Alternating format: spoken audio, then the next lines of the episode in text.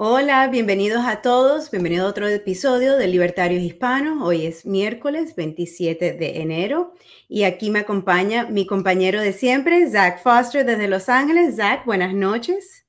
Buenas noches, Marta. ¿Cómo te encuentras? Súper, excelente, Zach. Aquí tenemos un show lleno de eh, cosas que tenemos que hablar. Hay tanto nuevo. Eh, esta noche tenemos entre ellos a Luis Arrocho desde Puerto Rico. Él tiene un bachillerato de, informática de la Universidad Interamericana de Puerto Rico, una maestría en economía de la Universidad de Zaragoza en España y actualmente trabaja como informático y como profesor de economía en la Universidad Interamericana. También está certificado como agente seguro y asesor de finanzas personales. Bienvenido, Luis. ¿Cómo estás? Buenas noches. Saludos. Muchas gracias. Gracias por la oportunidad. Gracias a ti por estar con nosotros. Y pues la noticia grande de, este día de hoy ha sido eh, la información de GameStop. Y eh, pues para alguien que no es así tan involucrada en, eh, estos temas, me encantaría si nos podrías dar un poquito de explicación de qué ha pasado hoy con GameStop y cuál es la situación con eso. Ok, GameStop, ¿verdad? Es una tienda que no necesita mucha presentación, principalmente entre el público de 16 a 40 años aproximadamente. Pero GameStop es una tienda de videojuegos que fue muy famosa en los Estados Unidos, en Puerto Rico también fue muy famosa, ya en Puerto Rico no tenemos de estas tiendas, creo aún quedan abiertas físicas en Estados Unidos algunas.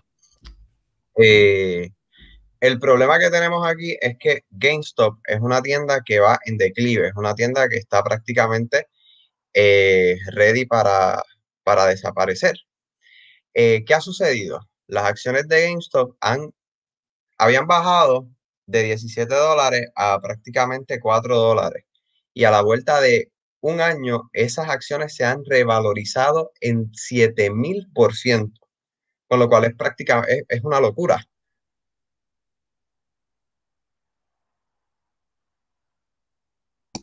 Discúlpeme, sí, es una locura. Entonces, eh, con este eh, de GameStop, que, ¿cómo fue que sucedió? ¿Cómo es que, ha pasado?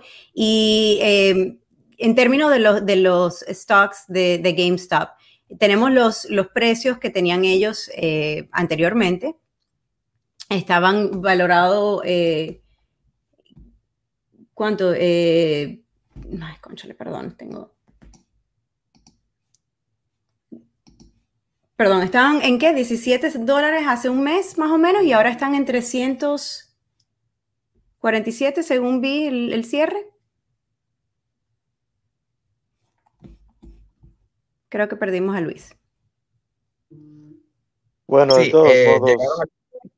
Debajo de dos cifras, 7 dólares. Sí, perdón. Sí, adelante, disculpa. Tuve una un pequeño delay. Tranquilo.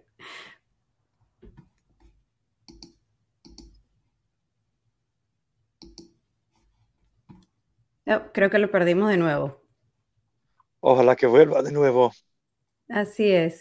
Déjame ir eh, enseñándole. Sí, ahora sí. Ok. Eh, sí, la acción cayó por debajo de los 7 dólares, prácticamente llegó a estar hasta un mínimo de casi 5 dólares.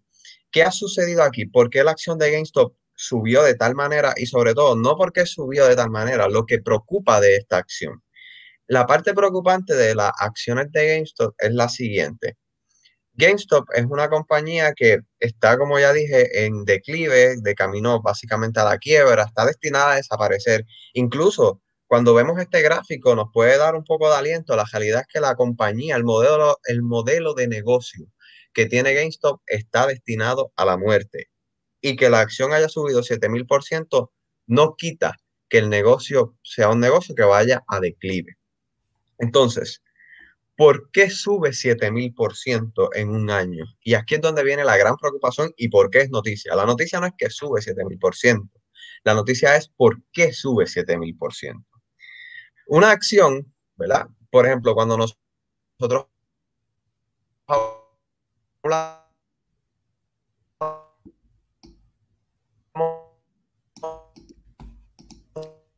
del SP500, el SP en Estados Unidos que cotizan en bolsa.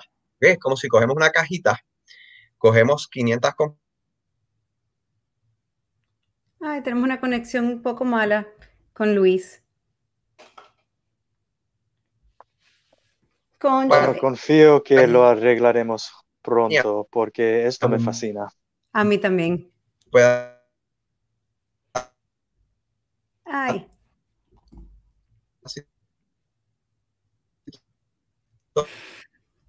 Luis, se nos está cortando bastante el, el, feed tuyo. ella. Lo metemos en esa cajita. Ok, bueno, quiero oír a nuestro huésped Luis. Ah, ¿Sería posible apagar su video pero retener el audio para mejorar la conexión suya? Déjame intentar por aquí. Bueno, Zach, eh, perdí a, Luis en este momento, no lo tengo.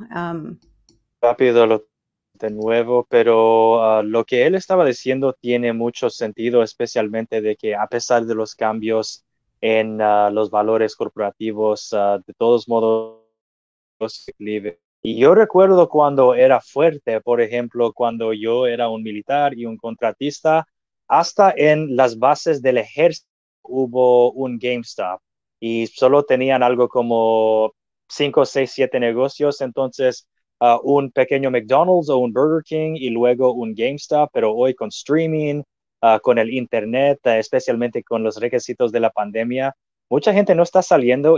Mismo como las tiendas de alquilar videos se desaparecieron como Blockbuster, Hollywood Video, GameStop así mismo está yendo, especialmente con cambios de tecnología, con tiendas en el Internet como Amazonas, simplemente no hay tantas personas yendo bendita en el centro para intentar cambiar su PlayStation antiguo. Pero parece que tenemos a Luis de nuevo. Sí, saludos. Disculpen, tuve un problema de conexión. Pues como venía diciendo, cuando nosotros hablamos de que el mercado sube, pues básicamente nos referimos a ese, a ese índice del SP500. El SP500 ha tenido un excelente año y ha subido sobre un 15%. Esto es para poner en proporción la descomunal subida que ha tenido GameStop versus la descomunal la, o la conservadora subida que ha tenido el mercado, ¿no? Y podemos decir que ha tenido un buen año el mercado. Como estábamos explicando, ¿por qué sube GameStop si la compañía, el modelo de negocio no ha cambiado y los números son fatales? Incluso los números de GameStop, los estados financieros dicen que GameStop continuará perdiendo dinero, incluso este año. Este ha sido uno de los peores años de GameStop. ¿Qué ha sucedido aquí? El mercado impulsa a la baja las acciones de GameStop y por eso vemos que van bajando constantemente 20 dólares, 10 y pico de dólares, 12 dólares, 5 dólares. ¿Cuál es el rally? Hay un grupo que se forma en Reddit. No sé si alguno de ustedes ha utilizado Reddit. Es como un tipo de red social, de foro, como muchas cosas ¿verdad? en una hay un grupo en Reddit, Wall Street Beats, creo que es que se llama, consta de dos millones, eh, poco más de dos millones de usuarios, y ellos se ponen de acuerdo para, para tratar de batir el mercado. ¿Cómo? Dicen, bueno, si nosotros nos enfocamos en una sola acción e impulsamos esa acción, compramos, compramos, compramos, compramos, podemos tomar esa acción y dispararla. ¿Ok? Así que se fijaron, por alguna razón, se fijaron en GameStop. Y dijeron, vamos a comprar acciones de GameStop. Y determinadamente decidió ese grupo comenzar a comprar acciones, comenzar a comprar acciones y evidentemente esto creó una eh, volatilidad que hizo crecer la acción en un año 7000%. ¿Okay? Y esa es la gran noticia, como un pequeño grupo que se organiza a través de una red social es capaz de batir el mercado por encima de los corredores de bolsa de Wall Street, que tenían apuestas en cortos, que si quieren podemos explicar qué es esto de apostarle en corto y por qué esto es una gran mala noticia para aquellos inversores que tenían en cortos en Wall Street. Sí, pues, si podrías darnos un poquitico de por qué es exactamente eh, la venta en cortos y también eh, eh, por cierto, no sé si has visto las noticias nuevas que han cortado eh, no solo el chat de Reddit, sino el de Discord Entonces, también si puedes unas opiniones sobre, sobre el, ¿qué piensas tú de esto? Sí, casualmente antes de, antes de esta misma tarde traté de entrar al, al, a Reddit, al, grupo y ya pues no, no, se me permitía. Así que, que sí, me, me di cuenta. Eh, es, algo relativamente normal muchas veces cuando hay una volatilidad muy alta en los mercados. La misma bolsa a veces detiene el trading por un periodo de tiempo. Eso es lo que pasó en marzo. Hubo periodos de, de lapso de tiempo, ni siquiera mucho tiempo. Par de minutos se dejan de hacer trading para enfriar un poco ¿no? el mercado. ¿Qué es esto de qué es esto de vender en cortos y por qué esto es una mala noticia para muchos inversores? Miren, muchas veces cuando los inversores que corren un riesgo muy alto, esto no es para todos los inversores, ven una acción y dicen, esta acción es probable que baje, ¿ok? La ven a la baja, no al alza. ¿Qué hacen? Compran en cortos. Esto es apostar en contra del mercado. Es, la mayoría de nosotros compramos acciones con la tendencia de que suba, pues ellos compran acciones con la tendencia de que baje. Entonces, muchos inversionistas, de hecho, había sobre 72 millones de dólares apostados en contra de GameStop que estos 72 millones de dólares ahora son un problema. Explico eso. Los inversores dicen, GameStop es una compañía destinada a morir. Quiere decir que esa acción que vale 7 dólares hoy, yo la voy a comprar, ¿ok? Yo la voy a tomar en préstamos. Por ejemplo, yo soy ese inversor. Yo voy a un banco de inversiones y tomo prestado esas acciones a 7 dólares yo te digo, Marta, dame 10 acciones de GameStop, te las voy a pagar a 7 dólares, que es lo que vale. Voy a Zach y le digo, oye, Zach, te voy a vender estas acciones a 7 dólares. ¿Ok? Zach me las compra al mismo precio, da igual. Yo te las tengo que pagar a ti, Marta, a 7 dólares. ¿Qué pasa? Cuando esa acción baja, esa es mi ganancia. La diferencia de lo que yo se la vendí a Zach versus el precio actual. Si esa acción de 7 dólares baja a 5, yo tuve 2 dólares por acción. ¿Ok? De ganancia. Pero en este caso. ¿Cuál es el problema? en este caso. Claro. En, en este caso, los grandes ganadores fueron los muchachos que estaban en el grupo de Reddit. Claro. Porque ellos apostaron al alza. Pero claro, todos aquellos inversores que apostaron a la baja ¿qué pasó? Ellos, ellos compraron 72 millones de dólares a 7 dólares, apostando a que cuando devolvieran ese dinero, probablemente la acción estaba en 3, 4 dólares. Pero ahora la acción está en 300 y pico. Quiere decir que ¿cómo van a pagar eso si la acción ha subido? ¿Ok? Y este es el cantazo que toman los accionistas de Wall Street. Porque ellos compraron apostando que va a bajar, pero ha subido. Es exactamente el mismo juego cuando yo voy, compro una acción a 10 dólares con la intención de que suba a 12, pero a la inversa. Claro, o sea que en este caso los de Wall Street han tomado una gran pérdida. De hecho, eh, una de las eh, eh, fondos mutuos ha cerrado. y entonces, en este caso, están los, están, están en, eh, todo el mundo está hablando de este, de este caso porque es algo que, que, no se ha visto en realidad, no se ha visto un grupo de muchachos que han podido hacer una acción de esta manera, siempre es al contrario, siempre son los grandes de Wall Street que están haciendo esto eh, y, y, es la, por lo menos la primera vez que se ve así de esta manera eh, hasta donde, se, hasta donde yo sepa, ¿no? Hasta donde hemos visto. Sí, efectivamente, por eso es noticia. Eh, como dije, la noticia no es que, que, que GameStop haya subido 7000%, es que como un pequeño grupo de personas, bueno, relativamente pequeño, ¿no? Dos millones de personas suficiente para mover una acción tan dramáticamente. Pero, ¿cómo es que un grupo de personas que se unen simplemente pueden disparar una acción haciendo perder miles de millones? Uno de los fondos mutuos, no tengo el nombre exactamente ahora, se me escapa, tuvo que pedir un préstamo a otro corredor para poder pagarle a quien él había tomado prestado esas acciones. ¿Ok? Porque la acción se ha disparado significativamente y entonces pues tiene que devolver ese dinero. Y, esto ha sido un grave problema. ¿En qué termina todo esto? ¿Qué, opinas que va a pasar? Eh, es un campo totalmente nuevo. ¿En qué va a terminar? Bueno, ya veremos. Lo que sí nos queda claro es que sí es posible en el mercado juntarse mucha gente para impulsar a la subida o a la baja. Por ejemplo, lo más lógico es que cuando yo analizo una acción, yo mire sus estados financieros y yo pueda determinar si esa compañía vale o no la pena. Y es bastante sencillo poder tener una idea de si la compañía va a subir o bajar en el mercado. Eso es una práctica relativamente sencilla. Es muy difícil establecer cuánto, pero claro, si yo miraba hace seis meses los estados financieros de GameStop, definitivamente yo diría, es que esto va a la baja seguro, seguro.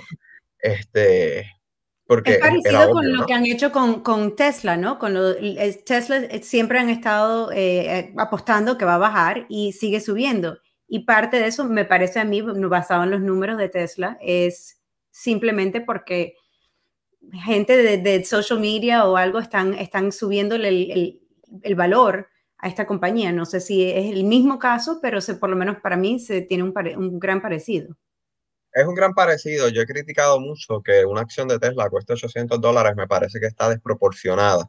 Yo creo que eh, la figura ¿no? del presidente de Tesla pues es muy carismático y eso influye muchísimo. El social media influye muchísimo. Nuestra generación, pues como que, ¿qué compro? Pues voy a comprar Tesla. Eh, definitivamente eso influye. Sin embargo, hay una gran diferencia. A pesar de que los números de Tesla todavía no son los mejores, hay una diferencia súper marcada entre Tesla y GameStop. ¿Cuál es la diferencia? Que a pesar de que la realidad es que el precio de Tesla es puramente especulativo, hay algo detrás de esa especulación. Y es que lo que produce Tesla, a pesar de que ahora mismo todavía la compañía financieramente es un desastre, lo que produce Tesla es el futuro. Pero es que lo que produce GameStop es totalmente el pasado, está muerto. Y esa es la gran diferencia. Pero los traders que han impulsado al alza a los 300 y pico de dólares la acción de GameStop, están clarísimo que el mercado va a desaparecer. Por eso es que esa acción está destinada otra vez a caer a los 4 o 5 dólares, probablemente. Porque esto fue simplemente un trading. Miren lo que logramos hacer. Hicimos muchísimo dinero y ese dinero es hora de retirarlo muy pronto. Porque esa compañía sigue siendo una compañía muerta. Esto Pero no lo pueden retirar en este mismo momento, ¿no? Si lo retiran ahora, aún puede comprarlo los fondos mutuos a un precio barato. O sea, el punto es aguantarlo un tiempo hasta que se les pase el contrato, ¿no? Algo por el estilo.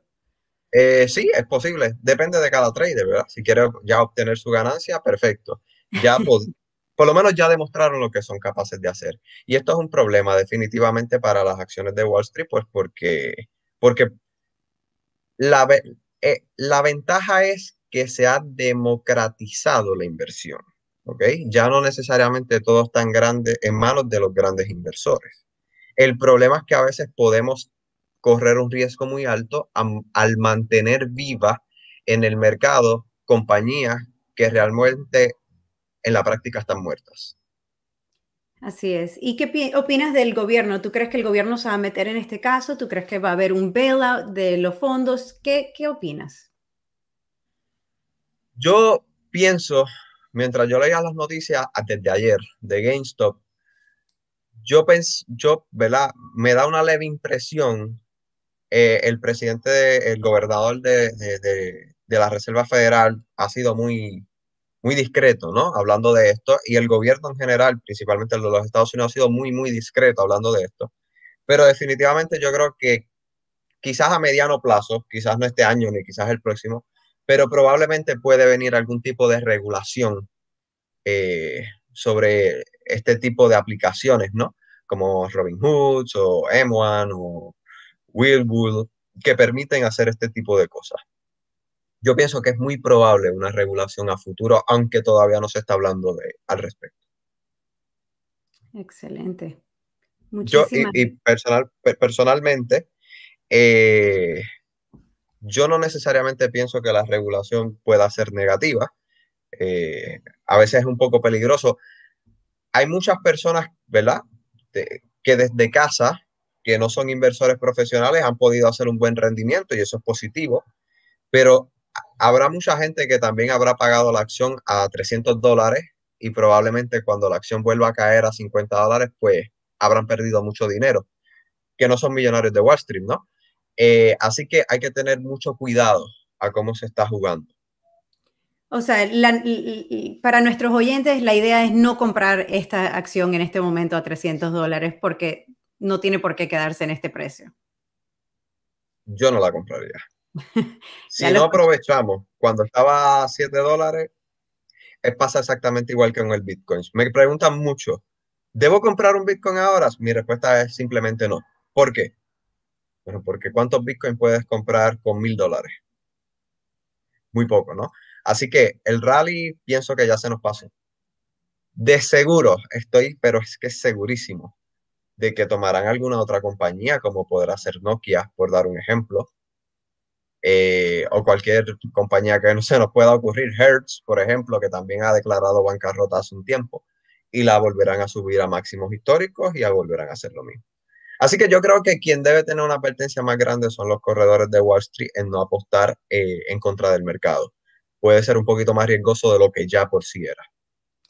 Wow, increíble. Así que ya lo saben, todo el mundo que quiera eh, involucrarse en esto, a ir a Reddit, a buscar en los foros de Reddit si quieren saber cuál es el siguiente eh, eh, fondo a qué seguir. Muchísimas gracias, Luis, por estar con nosotros. Te lo agradecemos. Gracias por esa explicación tan maravillosa de lo que está pasando, sobre todo para aquellos que no somos tan hábiles en la economía. Muchísimas gracias. Muchas gracias. Claro que sí, el tema a veces puede ser un poquito árido, en la realidad es un poco complejo, pero nada, cualquier cosita siempre estamos a la orden y espero haberlos ayudado en este asunto. Gracias. Claro que sí. Pues Zach, continuando, tenemos el gobierno de los Estados Unidos, como siempre, dándonos unos pequeños problemitas. Cuenta. Bueno, vemos, uh, hagamos un, un, apuesto, un apuesto pequeño, este, y, y también no tenemos que apostar contra uno al otro, podremos, podríamos estar en, el mismo grupo. El apuesto es que entre 90 días de hoy, estos mismos fondos mutuos que básicamente se tumbaron, ah, se aniquilaron o fueron aniquilados, así como los alemanes en Berlín en el año 45, ese nivel de totalmente destruidos. Apuesto que entre 90 días van a un rescate económico al gobierno federal y ahorita mismo con la administración de Biden estando en el modo de aumentar los gastos públicos, yo imagino que es muy probable que estos fondos sí lo recibirían. Ah, yo sé que algunos ya se han declarado bancarrota, pero no sabemos cómo se, se lograrán o cómo exactamente ah, se van a cumplir cómo se aparecerían ah, el proceso de bancarrota, porque bancarrota no siempre quiere decir que una compañía se desmanteló. Ah, a veces simplemente se reestructuran la deuda o el gobierno, ah, las cortes intervengan y pongan todas las deudas en, en un plan de pagos o algo, pero bancarrota, a pesar de que debe decir que un negocio ya se ha fallado, no siempre funciona así porque recuerda, hay cosas como seguranza, uh, seguranza por los desastres, así como seguranza por si un negocio fracasa. Ah, también hay otras cosas como préstamos, uh, económicos privados, fluctuaciones, cambios de los precios de estas opciones corporativas. Hay mucho que juega. Entonces, a pesar de que sí, algunos de estos fondos mutuos están muertos, en teoría, ah, de todos modos quisiera ver si el gobierno intentara de rescatarles. Y eso nos traiga al próximo tema. Vamos a platicar cortitos sobre diferentes intervenciones gubernamentales en economía acá en Estados Unidos y las razones por las que ah, haga más daño cuando lo hagan no mucho más daño que ayuda. Bueno, empezamos. ¿Cuál es la primera que quieres hablar, Zach? Cuéntanos cuál es el, la intervención que ha hecho el gobierno estadounidense.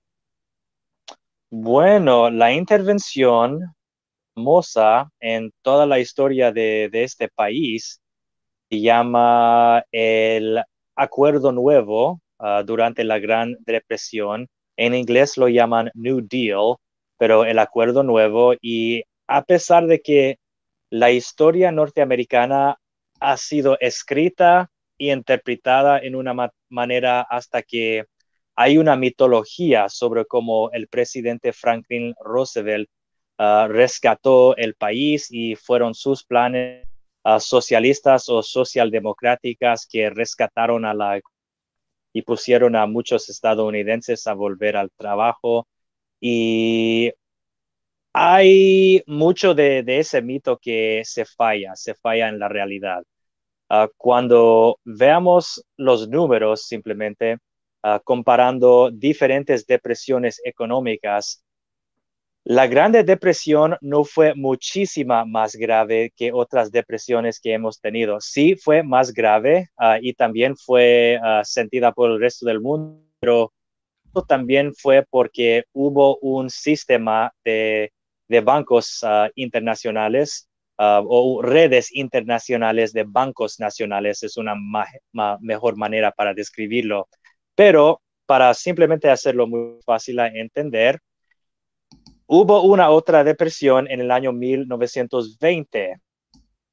el ah, gran bruto producto del país se disminuyó por 7% eso quiere decir ganancias, ahorros, producción, todo eso se bajó 17% en un año. Ah, también eh, la cifra de desempleo se disparó uh, en, pocos días, desde 2 o 3% hasta 12%. Ah, más que uno de cada 10 estadounidenses estaba fuera de trabajo. Eso fue 1920. La foto que vemos en en la pantalla es tomada durante la Grande Depresión, cual empezó en 1929 y cual continuó hasta la Segunda Guerra Mundial. Lo que vemos en esta foto es uh, una mega cola para recibir uh, un poco de alimento por gratis. Durante la Grande Depresión en Estados Unidos, aproximadamente cada uno de cuatro ciudadanos estadounidenses estaba fuera del trabajo, se perdió el trabajo. Ahora, ¿cuál fue la diferencia entre la depresión de 1920, que se acabó en menos de, dos años, y la grande depresión que se por más de una década y también ah, fue testigo de mucha, mucho, mucho sufrimiento en nuestro país. Ah, por ejemplo, hay un, una novela que ya es una obra maestra, mucha gente lo llaman uh, grande novela estadounidense, y eso sería Las uvas de la ira por John Steinbeck. Y esa novela quiere, ah, se trata de granjeros gringos que se pierdan todo porque los bancos están entrando en bancarrota y para poder ellos mantenerse en los negocios, ellos tienen que inmediatamente recaudar todas las deudas que, ellos puedan. Entonces, muchos de esos granjeros, siendo pobres, no eran dueños de sus propias tierras, estaban endeudados al banco. Ah, si los precios ah, de, ah, lo que cultivaron estaban altos, entonces podrían esperar ganar un poco, pero si los precios se bajaran, boom, están totalmente aniquilados. Y se cuenta de una familia que se perdió la granja de esa manera mudaron para California para estar de nuevo trabajando allá, porque hay una fuerte agricultura en California y California no tuvo los problemas climáticos. Bueno, ah, se trata de toda la pobreza, los corazones ah, rotos cuando familiares ah, tenían que abandonar a sus granjas, su, la tierra en que vivían por cinco o seis generaciones. Luego, todos los problemas con xenofobia, Sí, xenofobia entre estadounidenses. Hubo mucha gente en California que estaban diciendo, no queremos estos ah, gringos de basura de Oklahoma, de Arkansas, del norte de Texas, no lo queremos acá. Ah, ya tenemos nuestros propios problemas, no necesitamos estar ah, haciendo competencia con estos pobrecitos para poder trabajar. Y entonces hay ese, ese nivel de odio paisanos y todavía tenemos estos granjeros sufriendo porque ahorita mismo todas las compañías que fueron rescatadas por el gobierno están haciendo todo lo que pueden hacer para esta vez ganar más plata y perder más. Entonces, en, ese caso, ah, en vez de pagar ah, un sueldo positivo al... Y no frizó también. En este caso, los trabajadores están compitiendo. ¿Me oyen ahorita? Ahora sí, estuviste un poquito frisado.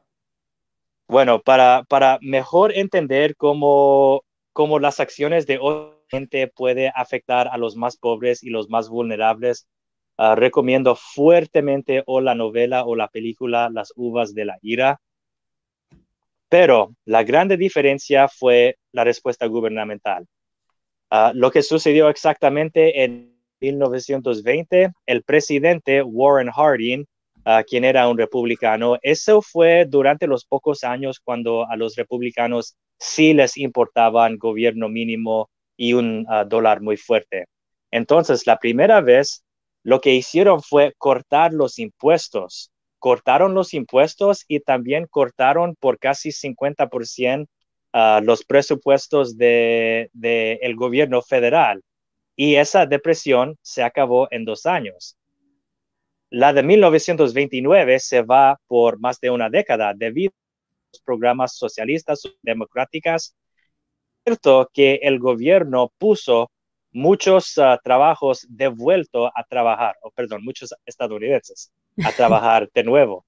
Eso sí es cierto, pero para eso primero el gobierno tuvo que ah, pedir más préstamos de la Reserva Federal otros países tienen un banco central. Hace más que un siglo Estados Unidos no tiene un banco central.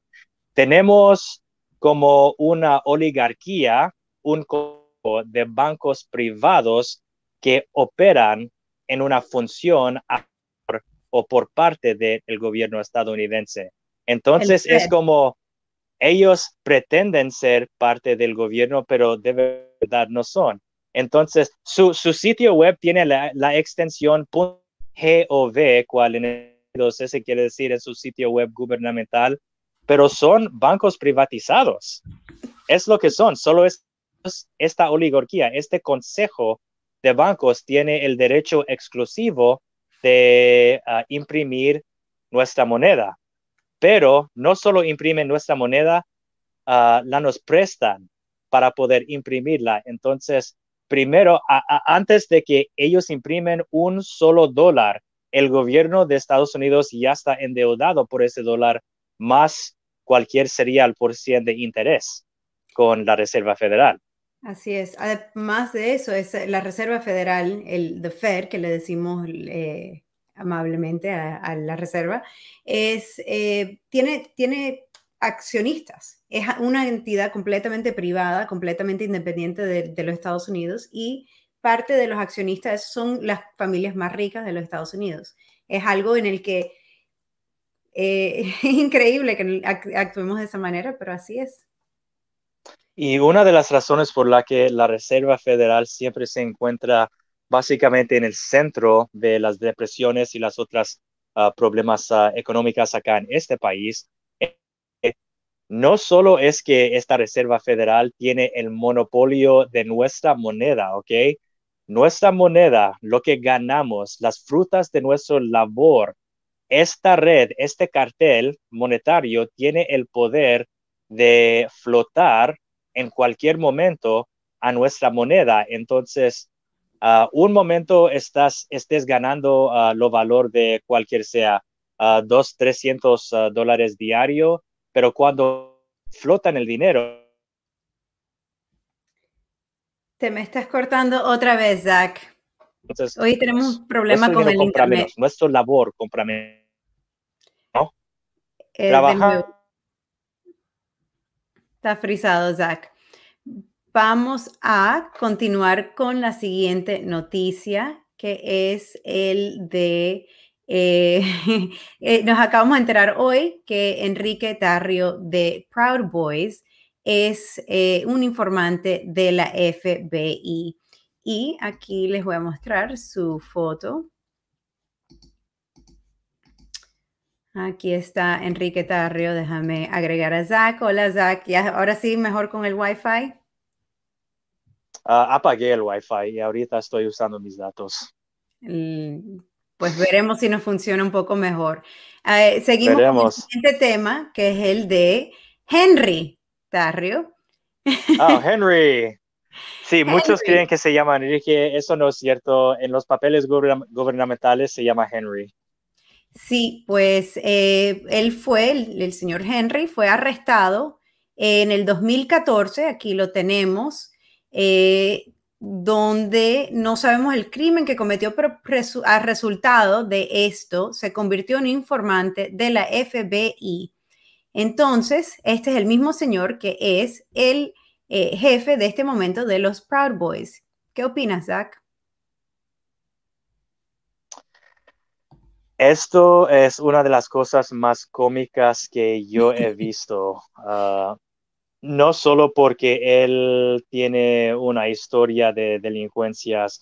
Ah, eso no hubiera sido muy difícil adivinar porque mucha de la gente que se une a esas organizaciones paramilitares y eso es lo que sí son los Proud Boys. A pesar de su política, son una organización paramilitar y muchos de los que se unen a esas organizaciones tienen problemas uh, psicológicas, problemas de comportamiento. Obviamente no todos, solo que gente que han tenido problemas uh, psicológicos o traumas infantiles que les causarían problemas de comportación como adultos, esa gente se, se caigan con gravedad uh, a grupos como los Proud Boys. Y ahorita vemos que este tipo tiene una, una historia de haber cometido delincuencias. Eso solito, eso solito es un poco triste. No quiero enfocarme en eso. Lo que yo encontré lo más delicioso que todo es que este tipo ya tiene siete años siendo un soplón para la Policía Federal. Así mismo. ¿Y cómo sabemos que es un soplón? Pues hay, eh, él habló en, corte, el, eh, parte de su deposición para, una, para un caso de la corte, un, donde uno no puede mentir porque es un eh, delito federal. Él dijo que era un informante. Ahora le han preguntado si lo es y dijo que no se recuerda. Imagínense, no se recuerda si es un informante o no. Pero bueno. Está diciendo, yo no recuerdo decir eso, yo no recuerdo nada de eso. Pero no, no, eh, eh, entre 24 horas de decirles a los medios que no recuerda nada, los abogados federales estaban saliendo como murciélagos del bosque para decir, oh, no, eso es un dato documentado. Él sí ha sido un informante ah, para, para el FBI y con su ayuda han podido ah, detener y arrestar a mucha gente ah, por diferentes delitos como venta de marihuana, venta de pastillas. Algunos de los crímenes fueron crímenes con víctimas, pero por lo mayor fueron crímenes sin víctimas. Entonces, en el lenguaje libertario, si no hay víctimas, no hay un crimen. Pero en el caso de Tario, para rescatar a él mismo, en vez de simplemente hacer su sentencia como un varón, para rescatar a sí mismo se convirtió a un soplón. Y lo que es más irónico que todos es que los Proud Boys son uno de los uh, grupos uh, paramilitares gritando para menos gobierno, gritando sobre cómo el gobierno federal está oprimiendo a gente, cual esa queja es muy razonable, solo que no es razonable viniendo desde Henry Tario, lo cómico de, Henry Tarrio también es que a él, eh, antes del 6 de enero, dos días antes, a él lo arrestaron en eh, Washington antes del evento este y lo arrestaron por supuesto eh, porque dijeron que tenía armas y que por, por, lo que iba a pasar en el Capitolio. Pero lo cómico es, sabiendo ahora lo que sabemos, que es un, un informante del FBI, no está tan lejos pensar. Sí, entonces cuando lo arrestaron lo arrestaron para que no estuviera ahí o lo, lo, sacaron de eso sin que, sin que los demás se dieran cuenta, le dieron un, una razón para el no estar ahí. No estamos diciendo que eso fue lo que sucedió, simplemente que es algo bastante curioso de que arrestaron a un informante de la FBI y lo soltaron al día siguiente. Eh, claro, diciendo que se tenía que regresar a Miami y no se podía quedar en el Capitolio. muy interesante el caso de Enrique y pues ahí lo tenemos. Bueno, tengo que comentarte, cuando lo agarraron y lo leí en las noticias, estaba pensando, híjole, estos federales no están tomando sus chances. Obviamente sospechan primeramente a los Proud Boys porque, bueno, lo advirtieron, lo advirtieron públicamente. Hace meses, aún antes de la elección, habrá una guerra civil si Trump no gana y luego estaban preparando para su golpe de Estado. Ya llegaba a las noticias días antes del intento del golpe uh, que hay muchos gringos que están llegando en el Capitolio y alquilando todos, todos los cuartos en Airbnb. Ah, entonces yo pensé, wow, no están tomando chances con esto. Ahorita mismo yo pienso, híjole, estaban protegiendo a su propio informante y manteniéndole fuera de eso. Y, y eso me, me, me, me impulsa a preguntarme, ¿podría ser que cuando Tario se consiguió la posición de liderazgo nacional de esta organización, podría ser que eso fue porque el FBI lo, lo querían para que podrían tener control de esta organización uh, desde las alturas, porque eso sería, bueno, espantoso, pero impresionante. O podría ser que los Proud Boys y Tario orgánicamente estaban planificando una insurrección y que Tario se pensó invincible porque él era un soplón federal. No sé cuál fue. De verdad, no sé. Tal vez nunca lo sabremos, pero ahí lo tienen. Aparte de eso, pues, si fuiste parte de Proud Boys y le mandaste algún mensaje a Tario o alguna, lo que hubiera sido, pues la FBI tiene tu información, así que ojo con eso, eh, ya lo saben. Eh, tenemos otras pequeñas noticias de la noche de hoy, del día de hoy, mejor dicho, en la capital cubana.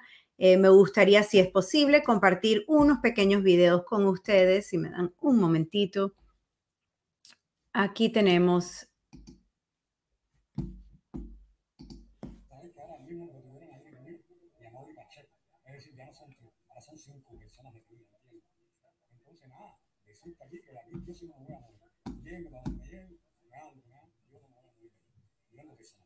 ¿Podemos subir el volumen?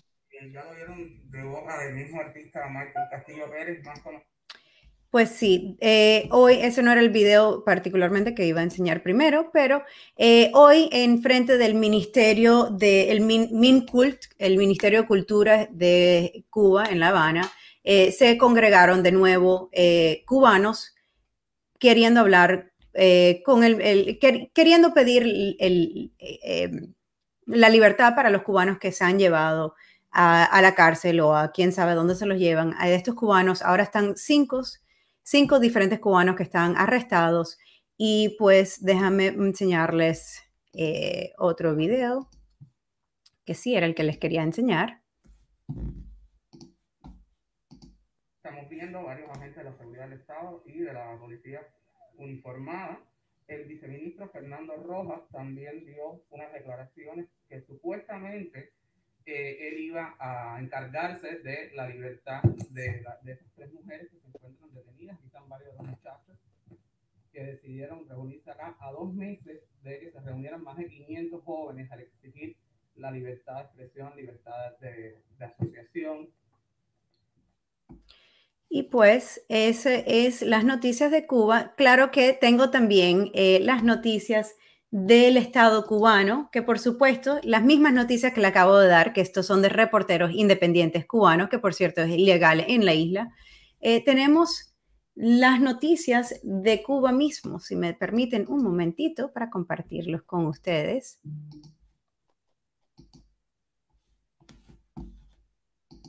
A pasar a la sede del MINCUL para esta institución para dar a conocer una nota oficial que se titula No quieren diálogo y provocan hasta el límite. Y es que en la mañana de hoy estaba prevista una reunión aquí con tres voceros designados para el diálogo por un pequeño grupo de personas que se ha caracterizado por su actitud provocadora y su relación con medios pagados por agencias federales estadounidenses.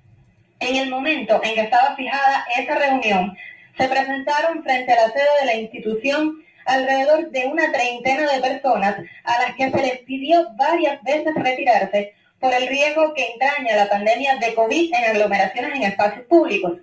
Ante la negativa de los congregados, se les invitó en reiteradas ocasiones a pasar a la sede del MINCUL para esperar aquí por el esclarecimiento de la situación de algunos ciudadanos que, según plantearon los que permanecían fuera del organismo, habían sido detenidos en otros lugares de la ciudad.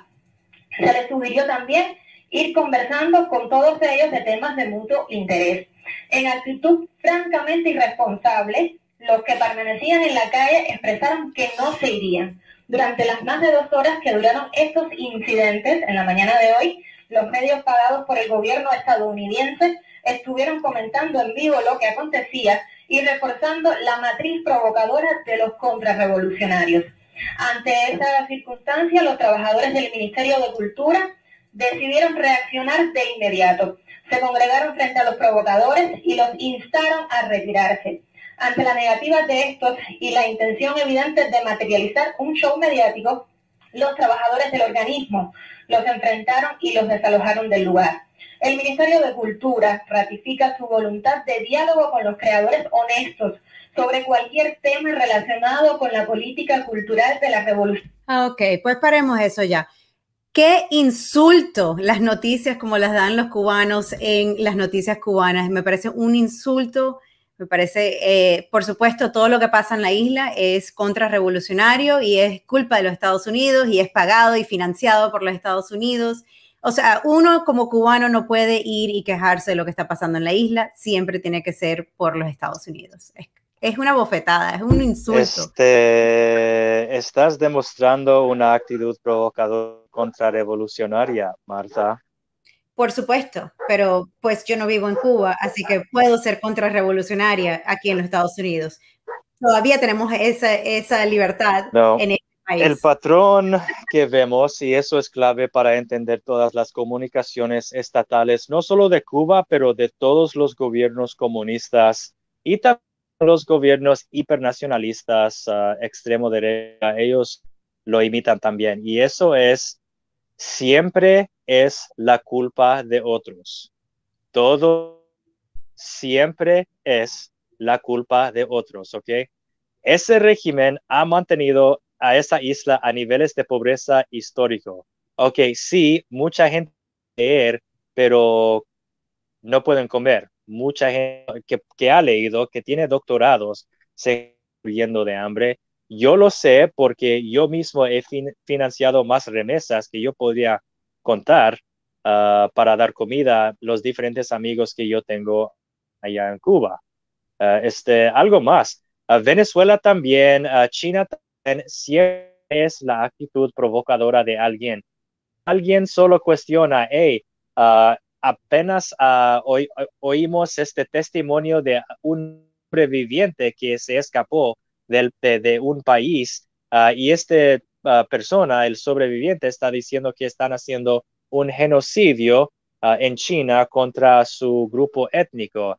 E inmediatamente ah, el Partido Comunista China, los cuerpos diplomáticos, uh, los, los, diferentes redes sociales en, en, toda la sociedad civil controladas por el Partido Comunista China, otros países están siendo provocadores. Otros países están culpando a China por todos lo, todo mal en el mundo países están dando mal al mundo sobre lo que sucede aquí. Ah, entonces, nunca toman responsabilidad por las cosas que sabemos que realmente suceden allá. Hey, lo siento, pero si Dariel Alarcón, quien estaba con Fidel en la Sierra Maestra y con el Che en Bolivia, si él dijo que toda la revolución cubana es una grande mentira y que los hermanos Castro son ah, ah, ladrones asesinos y mentirosos. Ah, e, entonces, si fue, si eso es la verdad según él, eso es la verdad que yo estoy disponible, especialmente porque hasta hoy continuamos a dar el asilo a diferentes desertores del gobierno cubano, de las Fuerzas Armadas Revolucionarias, y también tenemos todos estos sobrevivientes viviendo en Miami, cada uno que tiene volúmenes y volúmenes de Ecuador sobre qué les ha pasado en esa isla bajo el supuesto paraíso de esa revolución. Pero ellos nunca van a tomar responsabilidad por los miles de personas que ponieron en filas, pusieron en filas frente a, los muros en las cárceles para, para dispararles. Nunca van a, no, ellos fueron contrarrevolucionarios, uh, fueron pagados por Estados Unidos. Uh, un periodista le pregunta una pregunta uh, difícil a Fidel e inmediatamente tira ¿Quién te está pagando para hacer estas provocaciones contra el pueblo cubano? ¿Quién te paga? Así es. Así es, es una gran tristeza lo que está pasando en Cuba y pues estamos viendo, por favor, que sigan los cubanos. Esto es solo el comienzo, esto es parte de lo que empezaron eh, desde noviembre. Eh, como hemos dicho, hay veces muchas protestas en Cuba, pero esperemos que esta vez sí esté llegando y sí los cubanos que estén en la isla que salgan, que sigan. Es la única manera de salir de este problema. Pues con eso nos eh, hemos llegado al final de nuestro programa de la semana de hoy y les queremos dar las gracias a todos por estar con nosotros y pedirle de favor que por favor le den un like, un share, un retweet, un algo al programa. Eh, nos gustaría poder llegar a la mayor cantidad de libertarios posibles. Así que mm, si nos hacen el favor y le dan un like y un share, se lo agradeceríamos en cantidades. Y pues, Búsquenos en Facebook, en Twitter y en YouTube bajo Libertarios Hispanos. Así es. Y si quieren unirse a nosotros, por favor, contáctenos por ahí también. Eh, siempre estamos buscando más libertarios hispanos que no, se agreguen a nosotros. Así que, bueno, hasta la semana que viene. Muchísimas gracias, querido Zach. Hasta la victoria siempre, viva la revolución. No, no, no, never mind.